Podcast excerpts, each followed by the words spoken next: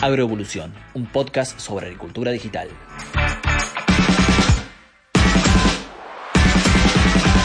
Hola, bienvenidos, ¿cómo andan? Bueno, espero que muy bien y más aún si le han dado play a este episodio.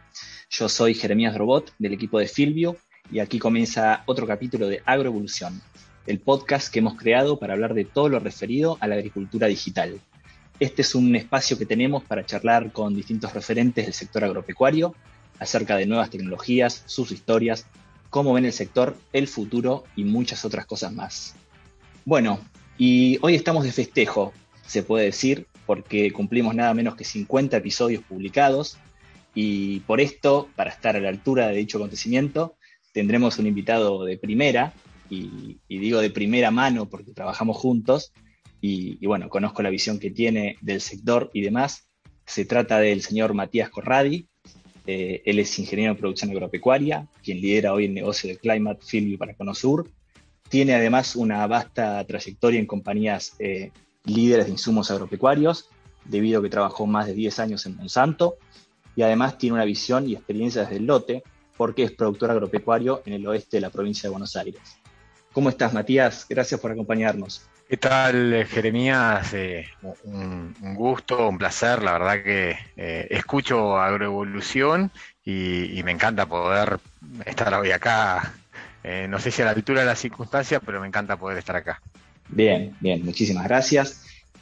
no sé qué, visión tenés de los podcasts, si bien decís que los escuchás, qué, qué valor crees que tienen en, el sector y, y bueno, para aquel productor que está tecnificado, ¿no? Como, como para escuchar un episodio. Sí, yo, yo bueno, en, el pasado viajaba muchísimo, ¿no? Eh, ahora, digamos, después de las cosas por pandemia, eh, hoy viajo mucho menos, pero viajaba muchísimo, escuchaba mucha radio. Y la verdad que empecé a conocer los podcasts y me empecé a entusiasmar con los podcasts, porque es una temática específica, es como enamorarte de un programa en particular, de un tema que vos querés y podés ir cambiando de tema. Eh, y así que sí, escucho bastante y, de hecho he, dejado de escuchar mucha radio en eso, ¿no? Y, escucho bastantes podcasts hoy. Bien. Y lo que tienen por ahí que es una temática que va eh, directamente al grano. Eh, y, es lo que vamos a hacer ahora. La primera pregunta que, que, solemos hacer en este podcast es un poco eh, acerca del lema, que, es eh, un podcast sobre agricultura digital, y es cómo estás viendo la digitalización en el agro, eh, vos de, tu parte, cómo estás viendo el productor agropecuario adoptando nuevas tecnologías, si crees que hay factores que aceleran estos procesos, cuáles son, y si hay factores que los retrasan o los estancan, cuáles son. ¿qué, ¿Qué te parece, Matías? Bueno, yo estoy convencido de de, la digitalización en la agricultura agrega un valor fenomenal al productor, y, al productor y, más allá del productor, ¿no? a toda la cadena y a la sociedad. Y, sí veo que esto se está acelerando, ¿no? lo veo y de hecho liderando Filview lo sé por, nuestro negocio también. Nosotros venimos creciendo y no somos los únicos que crecen, así que yo, yo estoy convencido y estoy viendo que esto se está acelerando, ¿no? La adopción. Y, y, si querés, la pandemia también ayudó a veces a, gente que estaba más reticente o que tenía algunas dudas, encontró en esto una solución eh, a, problemas que antes los, resolvía de otra manera. Bueno, digamos, encontró que el problema no lo podía resolver de otra manera que no sea digitalizándose. Y, eso ayudó a acelerar un poquito el, proceso de, digitalización. Hay cuestiones que por ahí van no solo desde eh, la agricultura de precisión o de factores de robótica específicos de la producción, sino como también conectarse o tener reuniones como, como estamos hablando nosotros ahora. Eh, es, ¿Te parece que es eh, como más amplio ¿no? la, digitalización en el agro y no solo factores productivos?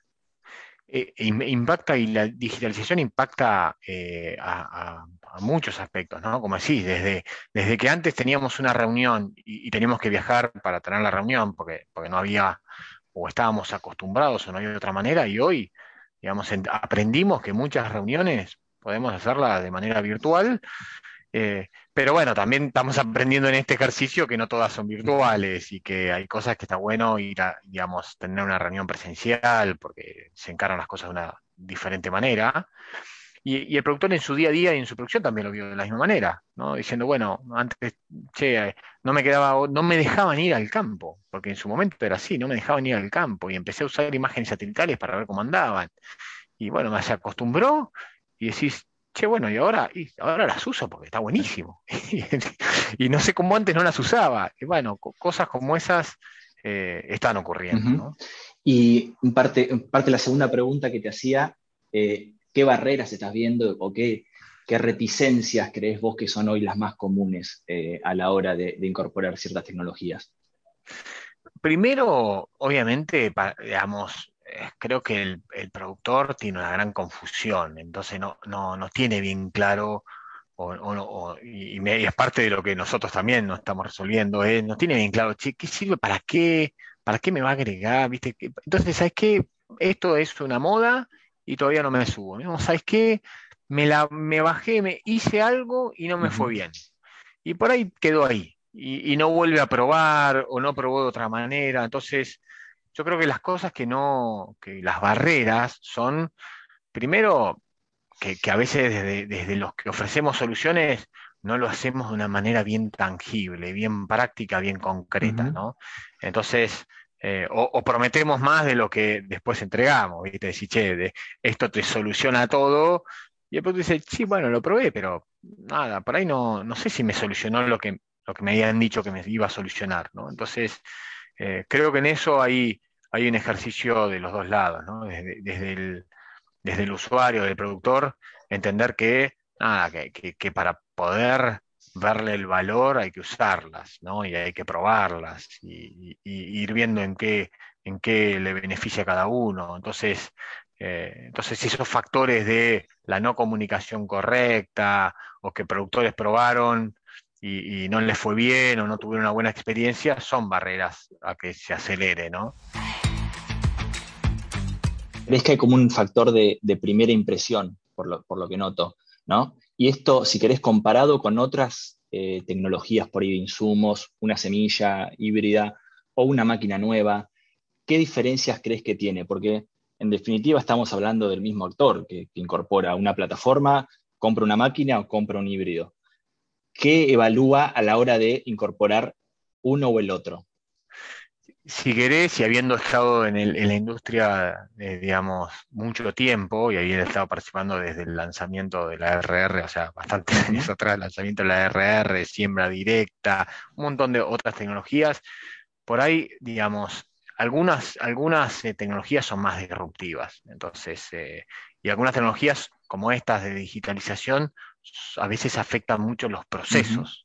Entonces, cuando uno cambia el híbrido, nada, uno, uno, un híbrido, uno siempre va incorporando nuevos. Entonces ya tiene la mecánica de incorporar un nuevo híbrido, ¿no? O, estás usando una, un híbrido con una biotecnología y, la cambian. Bueno, la probás, pero, pero el salto por ahí no es tanto como adoptar una tecnología o digital o una solución digital que por ahí me afecta la manera en la cual eh, estoy haciendo mi proceso productivo. Entonces, por ahí antes digamos, digo, bueno, yo voy a recorrer mis lotes y defino la forma de recorrerlos de una manera A, que define el, productor, y, decir, no, no, pero ahora hacelo, pero usando una imagen satelital. Y por ahí decís, che, me estás cambiando, me estás cambiando la, bocha, me estás cambiando la manera de, Yo me tenía planificado de esta manera. Entonces, eh, por eso el salto lo veo eh, por ahí eh, desde el inicio un poquito más alto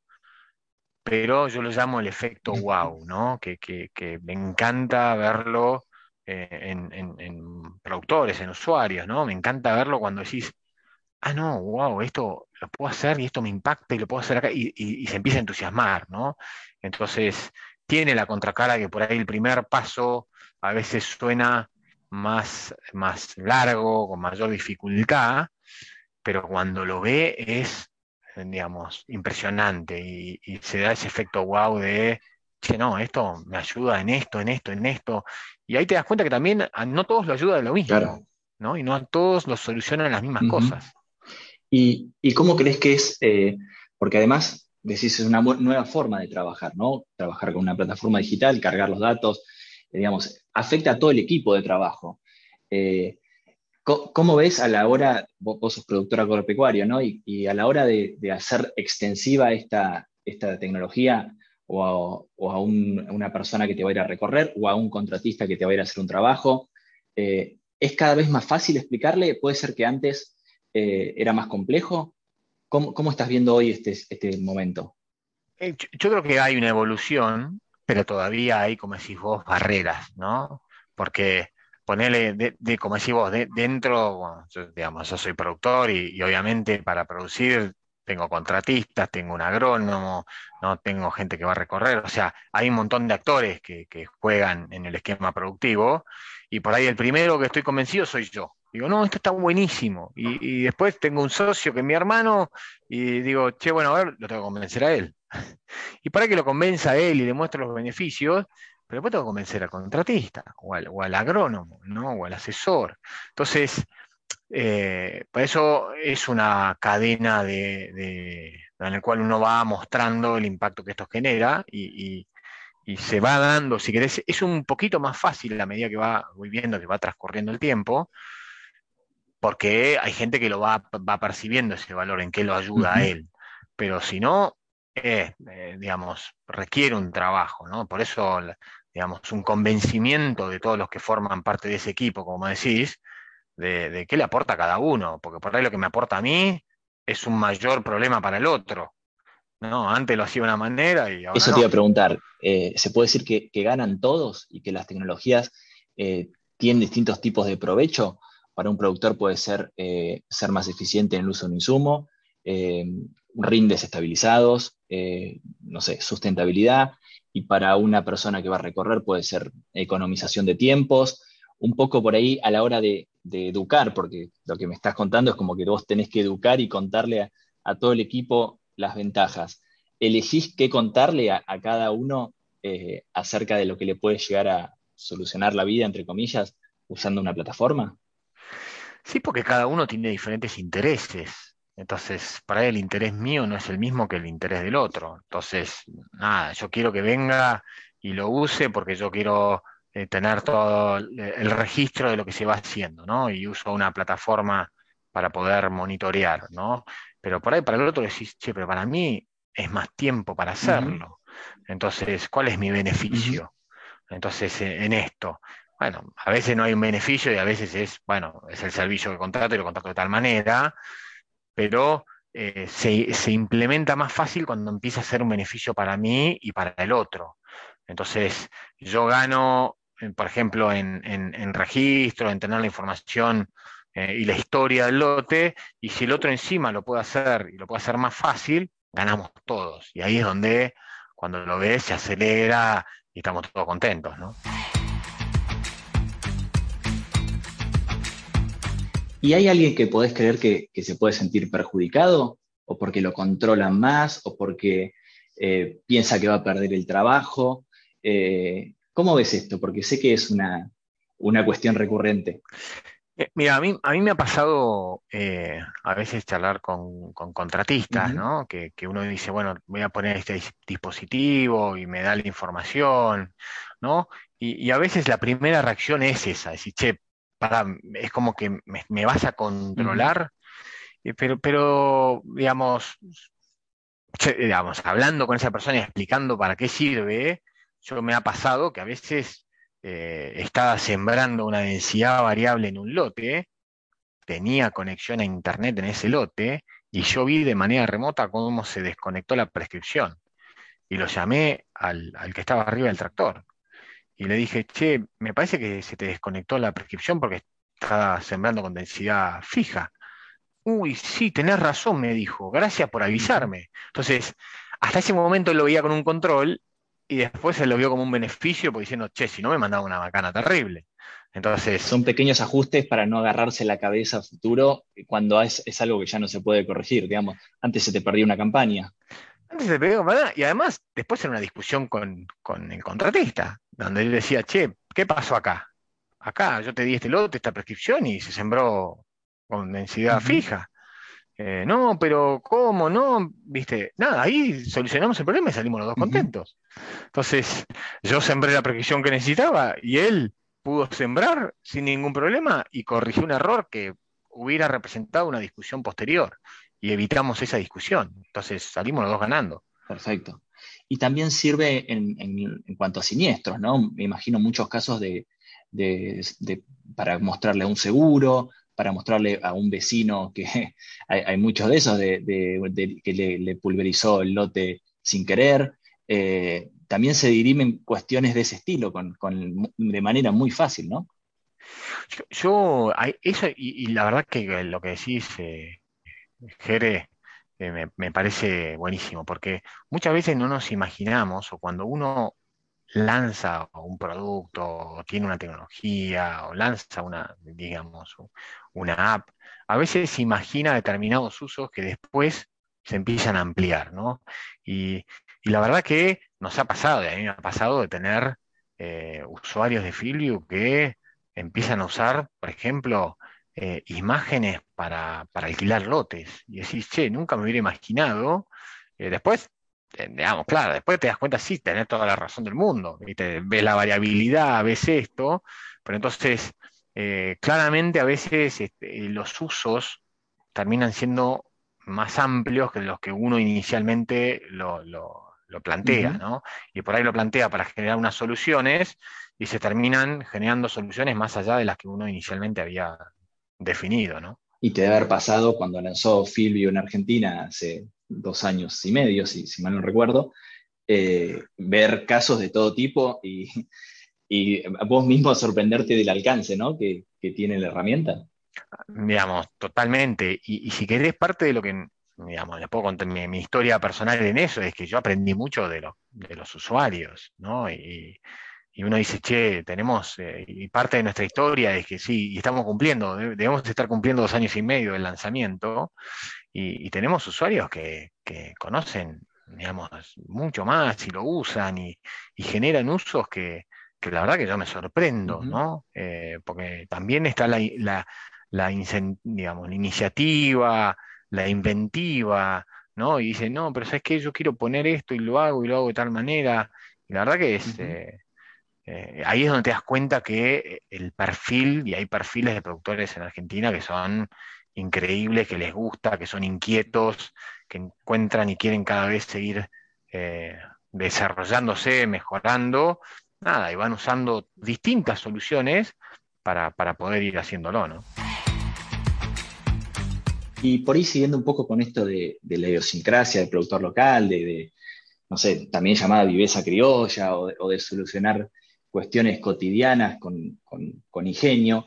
Eh, me gustaría que me cuentes un poco eh, la cocina, si se quiere, o, cómo es, eh, porque esta es una tecnología que se creó en Estados Unidos para productores agrícolas de Estados Unidos, después se fue extendiendo de la mano de Monsanto y luego de Bayer, está fuerte en Brasil, está en Argentina también fuerte.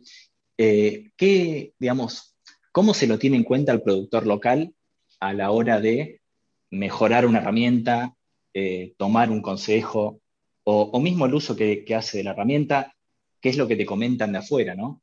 Eh, es bien sabido, por ejemplo, el uso que le dan los contratistas a las maquinarias y que las empresas de maquinaria usan Argentina como un banco de prueba. Eh, en, lo que hace agricultura digital, ¿qué comentarios te llegan que te sorprenden y si es escuchado el productor? Mira, el, productor argentino, como decís, es, no digo único, porque, digamos, todos somos únicos de alguna manera y todos tenemos particularidades, pero en general es un productor más formado, más inquieto, con más ganas de progresar, porque está en un ambiente como medio desafiante, ¿no? Cuando ahí es donde a veces uno dice que en los ambientes más cómodos y nada, uno se achancha. Bueno, acá no, digamos, claramente el, productor sabe que el ambiente acá no es cómodo y tiene que siempre estar eh, mejorando y progresando. Entonces sí se lo tiene en cuenta y de hecho hay, algunas mejoras de producto que surgieron por, por, comentarios de productores locales de acá de Argentina. ¿no? Después, claramente uno quiere a veces avanzar más rápido de lo que de lo que técnicamente es posible y a veces tiene que, digamos, generar una priorización de proyectos, pero sí hay ejemplos concretos de soluciones que hoy tiene la herramienta y que esperemos que a futuro tenga, que vinieron de comentarios de productores de Argentina. Y, algo que hicimos en ese aprendizaje fue, fue crear lo que llamamos el, Climate Lab, el laboratorio Climate, ¿no? Con, incluyendo productores acá locales para testear eh, cosas antes de lanzarlas, ¿no? Y, co-desarrollarlas con el productor. Entonces, eh, y ahí están productores argentinos involucrados, eh, ayudando a entender cómo ir mejorando o cómo ir desarrollando soluciones que respondan a la necesidad local, que, el productor local, como decís, tiene a veces otras necesidades que productores de Estados Unidos o mismo de Brasil, ¿no? Bueno, claramente no, no es un paquete cerrado, digamos, que viene eh, y, que, que se puede llegar a, romper por, algunas cosas de acá o algunas eh, formas de producir de, de acá, ¿no? Sí, y, ahí si querés, en general los productores de todo el mundo tienen el 80% de las decisiones son las mismas, ¿no? ¿Qué híbrido sembrar? ¿Cómo sembrarlo? O sea, muchas de las soluciones en general no, nos, nos, parecemos mucho más que lo que nos diferenciamos desde el punto de vista productivo, ¿no?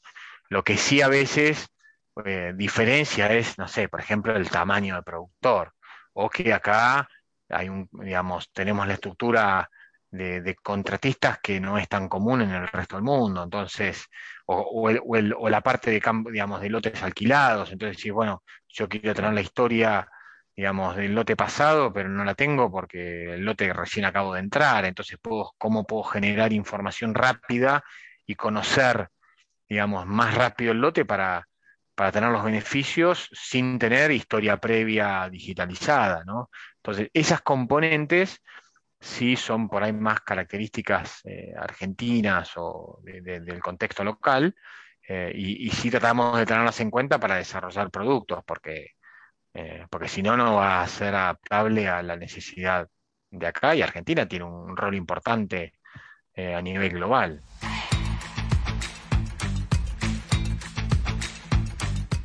Mati, cambiando un poco de tema, eh, me gustaría que me cuentes tu, primera impresión con, la agricultura digital.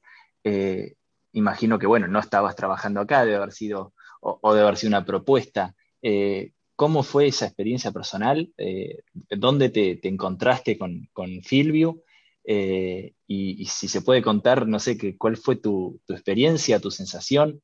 Imagino que con ganas de trabajar en, este, en este sistema inmediatamente. ¿Cómo fue eso?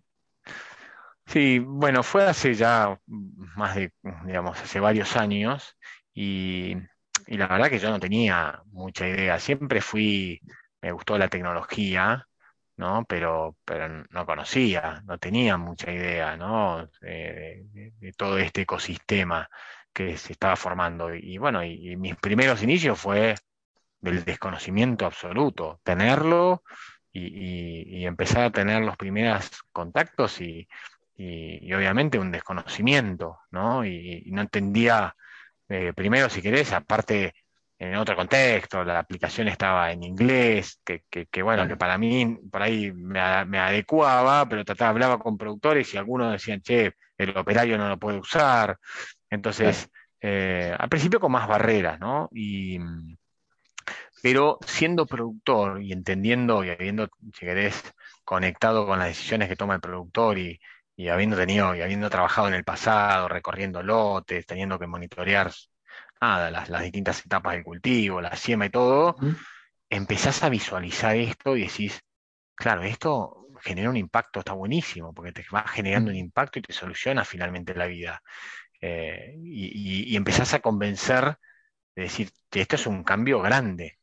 ¿no? Y, después se va sumando un montón, y me, ha pasado de que después empezás a conectar con otras oportunidades, ¿no? Y hoy hablamos mucho de sustentabilidad, ¿no? Y, si querés la historia, uno, uno y viniendo, yo he trabajado en Monsanto, donde es un tema importante, y en Bayer más aún, ¿no? Diciendo, bueno, esto es una herramienta que además conecta con sustentabilidad, conecta con eficiencia de insumos. Entonces ahí es donde te, genera ese efecto, como decís, ese efecto wow, que me pasó, ¿no? que al principio no, no lo conocía, conocía poco el producto en las, primeros, las primeras semanas, pero salí al campo y lo vi, lo vi en la práctica y, puse y toqué y empecé a probar y, nada, y aprendí usándolo. Y ahí fue donde dije, wow, esto está buenísimo. ¿Te gustaba cómo se veía, digamos, cómo, cómo llegaban las imágenes? Eh, ¿Te llamaba la atención la, interfaz, digamos? Eh, ¿cómo, era eso? Sí, ahí, eh, de hecho, me, acuerdo la primera vez que tuve que salir a instalarlo. Y, en, ese momento, obviamente, hoy tenemos un equipo de soporte muy grande, gente en el campo, nada, un equipo que conoce un montón de esto. En ese momento estaba yo solo y nada, y tener que llevarle y, ayudar a un productor a instalarlo, y yo no tenía, no, no, digamos, no había hecho un, aprendizaje orgánico de esto. Entonces, eh, y la verdad que me sorprendí de lo fácil que era. Eh, dije, che, bueno, a ver, ¿dónde está? Acá está el puerto. Y me acuerdo que conecté una, una cosechadora en ese momento, ¿no? Y nada, y seguí los pasos que decía la pantalla, ¿no? Cha, acá, que esto, que el otro. Y nada, y empezamos a cosechar y empezó a mapear. y, dije, che, está buenísimo. Y cuando empecé, no sé, pasaba el dedo y te sale el rendimiento y veías, y veías dónde había rendido menos, dónde había rendido más. Una, lo que me pasó es que cuando vos ves un, digamos, te es como que te sacan la, venda de los ojos, ¿no? Entonces decís, si el lote empiezo a ver variabilidad en el lote. Y entonces te genera nuevas preguntas. O sea, una respuesta te genera 10 preguntas. Che, ¿y por qué acá rindió menos? ¿Y por qué acá rindió más? ¿Y cómo fue el año pasado esto?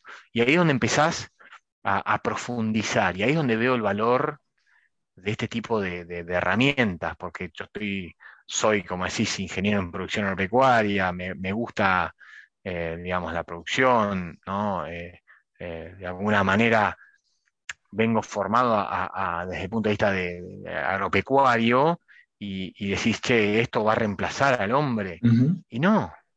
lo, interesante de todo esto es que antes, de hecho yo como productor, por ahí tenías el rendimiento del lote, porque anotabas los camiones y que esto, ahora en el mismo día, yo me acuerdo de esa vez que fui a, conectar la cosechadora, ya en el momento ya tenía el mapa de rendimiento, y ya en el momento empezaba a hacer preguntas que desde otro lado, o en el pasado, no las tenía. Y vos decís, sí, bueno, pero el mapa de rendimiento estaba. Sí, pero sacarlo de la máquina, pasarlo, viste, nada, yo otros sistemas no usaba. Esto fue fácil, simple. Entonces, eh, ahí es donde yo veo que como también como asesor, esto es una herramienta fabulosa porque nos eleva, ¿no? Como, como asesores, nos eleva diciendo, si antes le dedicaba mucho tiempo a hacer cosas operativas, ahora le dedico más tiempo a la agronomía, que a mí me encanta. Entonces, empezás a hacer preguntas y empezás a, profundizar en temas que antes no tenías tiempo de hacer. Y además un poco de, de este efecto wow que, imagino que debe ser, lo debes haber visto en, varios clientes, productores o amigos y debe ser más o menos siempre el mismo. Eh, las inquietudes eh, van cambiando porque me imagino que al principio, no sé, te preguntarían cuánto cuesta, después quién se queda con los datos, después si, si va a ser compatible con todas las máquinas que tengo. Eh, se puede decir que van cambiando y que uno eh, a, sudor, digamos, y, con mucho costo, los va, va transformando un poco eh, la mentalidad del, productor en estas cuestiones que son las principales preocupaciones o preguntas que te hacían de acá, cuando arrancaste hasta ahora? Sí, la, de los, la de la propiedad de los datos es una que, siempre aparece y, me parece buenísimo que aparezca. De hecho, es algo que nosotros en nuestra página lo ponemos, ¿viste? Lo, reescribimos para que la gente lea, para dar total tranquilidad, porque si querés, ese es parte de lo que, eh, digamos, del desconocimiento que hay. ¿Qué hace? Porque todos somos usuarios de un montón de aplicaciones, y yo no creo que nadie lee lo que firma cuando las baja. Entonces, nosotros justamente lo que queremos es decir, che, léela, porque lo que queremos es dar total tranquilidad de lo que los datos que se ingresan y cómo hacerlo. Entonces, esa es algo que, esa es una de las preocupaciones, o, no, no, sé si preocupaciones, pero una de las preguntas que son más recurrentes. Eh, las otras de, funcionalidades y otras van evolucionando, ¿no? Entonces, al principio hablaba, al principio no teníamos imágenes satelitales, nada, después, che, ¿cómo hacemos para tener imágenes? Bueno, después vinieron las imágenes, Entonces, hay, algunas que van evolucionando eh, y, van cambiando las preguntas. Eh, hay otras que son más, como esa, la de los datos, que son más... más recurrentes. Por lo menos se siguen preguntando, más recurrentes. Claro. porque está bueno entender y además me parece una pregunta clave, che, ¿qué se hacen con mis datos? ¿Qué hacen con mis datos? Y ahí, por lo menos nuestra política es sumamente clara, transparente y, muy restrictiva por parte nuestra, porque no es nuestro objetivo, digamos, ni vender ese dato. De hecho, lo tenemos prohibido por el contrato que firmamos con el productor, vender el dato, compartirlo con terceros, digamos, sin la autorización expresa del productor. O sea, me parece que esa es la tranquilidad que, que todos nos tenemos que llevar, ¿no? Bien. Las otras van cambiando. Bien. Te hago dos más, ya nos estamos quedando sin tiempo, llevamos media hora de, charla. Eh, una que te quiero hacer es eh, un poco como, como, productor y como, como conociendo al, productor como cliente, estando tanto tiempo en, una empresa de, insumos y de tecnología. Eh, ¿Crees también que cambió lo buscado por el productor. Antes era por ahí eh, reventar los rindes, las balanzas, decir qué híbrido me rindió más y, festejar por eso. Y hoy, en un contexto un poco de por ahí de cambio climático, de, sustentabilidad muy en la mira, eh, ¿cuál es el objetivo? ¿Es, es pisos estables? ¿Es rentabilidad futuro? ¿Cómo cambió ese productor que también tiene por ahí hijos que están estudiando agronomía y, la ven de otro lado. Eh, ¿Cómo lo ves vos de, tu lado? Es buenísimo el punto, porque si querés, la digitalización para mí trajo dos cosas que mencionaste que, va a ser buenísimo. Primero, traer a, los hijos, traer a la juventud al campo. Pero no solo el hijo que estudia agronomía, y, la digitalización yo creo que ahí ayudó a, tener, digamos, distintos perfiles que vengan a la, agricultura, Y, tener equipos más diversos. Me ha pasado charlar con clientes que hoy tienen gente de, formaciones totalmente diferentes que las que tenían antes dentro del equipo de ese productor, ¿no? Entonces, eh, eso ha cambiado muchísimo. Porque también, como decís vos, cambió la necesidad. En el pasado, ¿no? Era más productivismo y eficiencia en la producción, bajar costos, incrementar eh, producción, maximizar los rendimientos, O el margen. Y hoy, si querés, eso no alcanza, ¿no? O sea, eso hay que seguir haciéndolo y hacerlo más eficiente, ¿no? Y, hoy, si querés, contamos con otras herramientas para hacerlo más eficiente, ¿no? Pero además está el consumidor del otro lado, está lo que la sociedad está demandando. Entonces, sí veo al productor mucho más ocupado en sustentabilidad.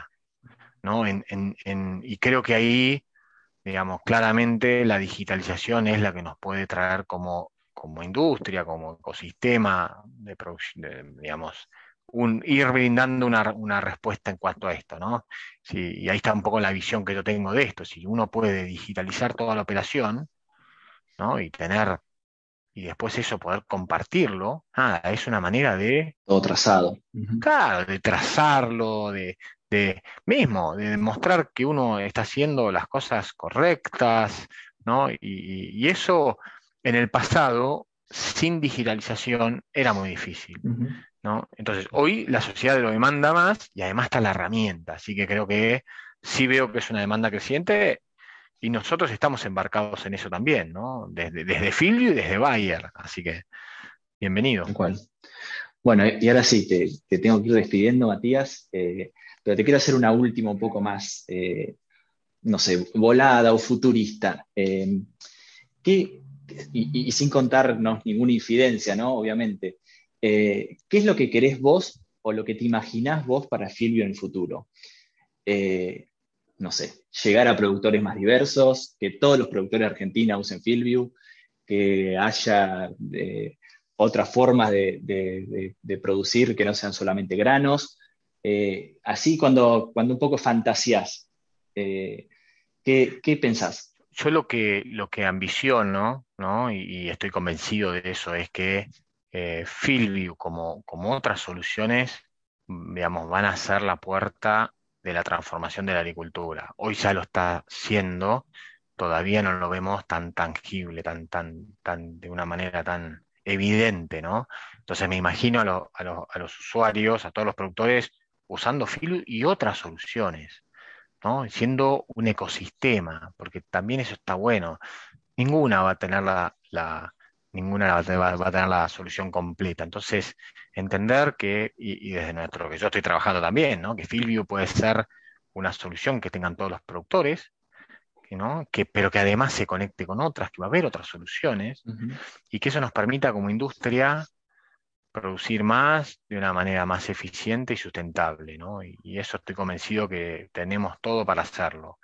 y además lo lindo de esto es que es para todos, porque la digitalización, todos tenemos un teléfono, entonces es, democratizar eh, esta tecnología para todos. Bien, gran cierre. Bueno, Mati, eh, muchas gracias por habernos acompañado en este episodio tan especial de Agroevolución. Eh, agradecemos tu tiempo y ya veremos si te invitamos para el número 100. gracias. Bueno, sí, gracias a todos y, la verdad que encantado y han pasado por, por Agroevolución grandes referentes, así que encantado y, sigo escuchando Agroevolución. Así es, nos veremos. Bueno, y a todos los que nos escuchan, les agradecemos nuevamente que estén ahí. Esperamos que esta charla les haya resultado tan interesante como nosotros y les recordamos, pueden escucharnos en Spotify cuando ustedes quieran se descargan el episodio y estén donde estén, en la ruta, en el auto, en recorriendo en el campo, eh, en la casa de campo, donde sea, cocinando. Esto fue Agroevolución, un podcast de agricultura digital. Hasta la próxima. Esto fue Agroevolución, un podcast sobre agricultura digital.